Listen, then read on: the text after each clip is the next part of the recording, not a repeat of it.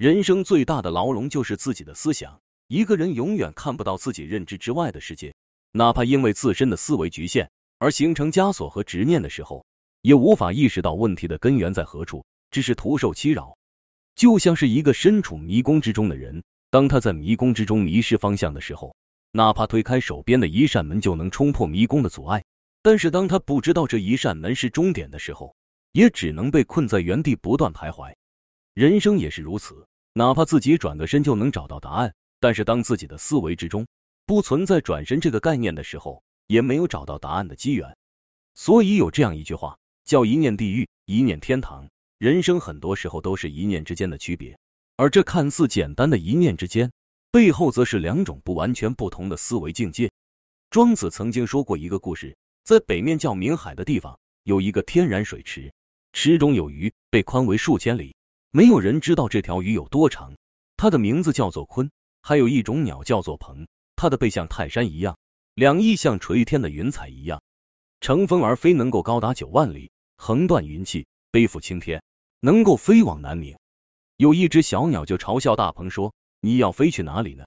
我一跃而上，不过数刃就落下来了。我在杂草之间徘徊飞翔，这就是飞翔的最高境界。可是你还能飞向哪里呢？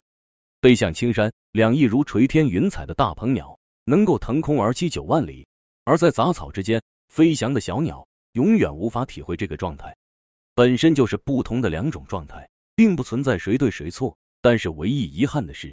小鸟没有见识过大鹏的世界，更不知道在杂草之外还有一个更宽广的空间，所以在这个杂草的小世界中产生的所有牵绊，对于小鸟来说都是难以逾越的坎坷。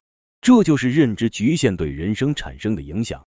当一个人没有见过更大的世界时，就不可能用更正确且豁达的方式来对待自己的人生。所以有很多人总会因为生活存在的小纠葛而痛苦，更会因为自己生命中存在的小问题。而受到牵绊，这一切并不是问题本身的错误，而是你无法用更宽广的胸怀去释怀问题而产生的结果。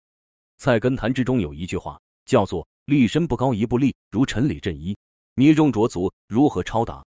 处事不退一步处，如飞蛾投烛；低仰角翻，如何安乐？”这句话意思是说，立身处世如果不能站在更高的境界，就好像在尘土里服侍衣服和在泥水里洗脚一样。怎么能够出人头地呢？为人处事如果不懂得谦虚退让，就好像飞蛾扑火和公羊用脚去撞篱笆一样，怎么能逃脱困境呢？又如何能让身心得到安乐呢？二，人之所以无法摆脱困境，并不是困境本身束缚着我们，而是我们眼光看得不够长远，无法逃脱认知的局限。就像是一个凡事只顾眼前、做事不看客观环境的人一样，不管他怎么在主观上努力。如果在客观上不能顺应规则，都不会达到自己的目的，反而徒劳无功，使自己陷入两难境地之中。一个人因为问题而苦恼的时候，其实让他苦恼的并不是问题本身，而是自己缺乏了更豁达宽广的胸怀来容纳问题，才导致自己陷入狭隘局限之中无法自拔。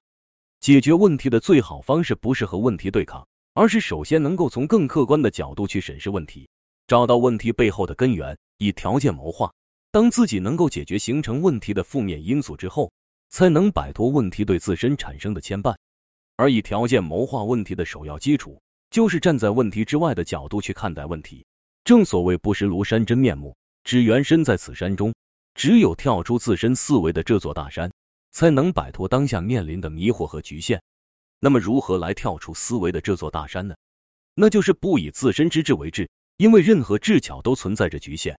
只有不以自己的智慧为智慧。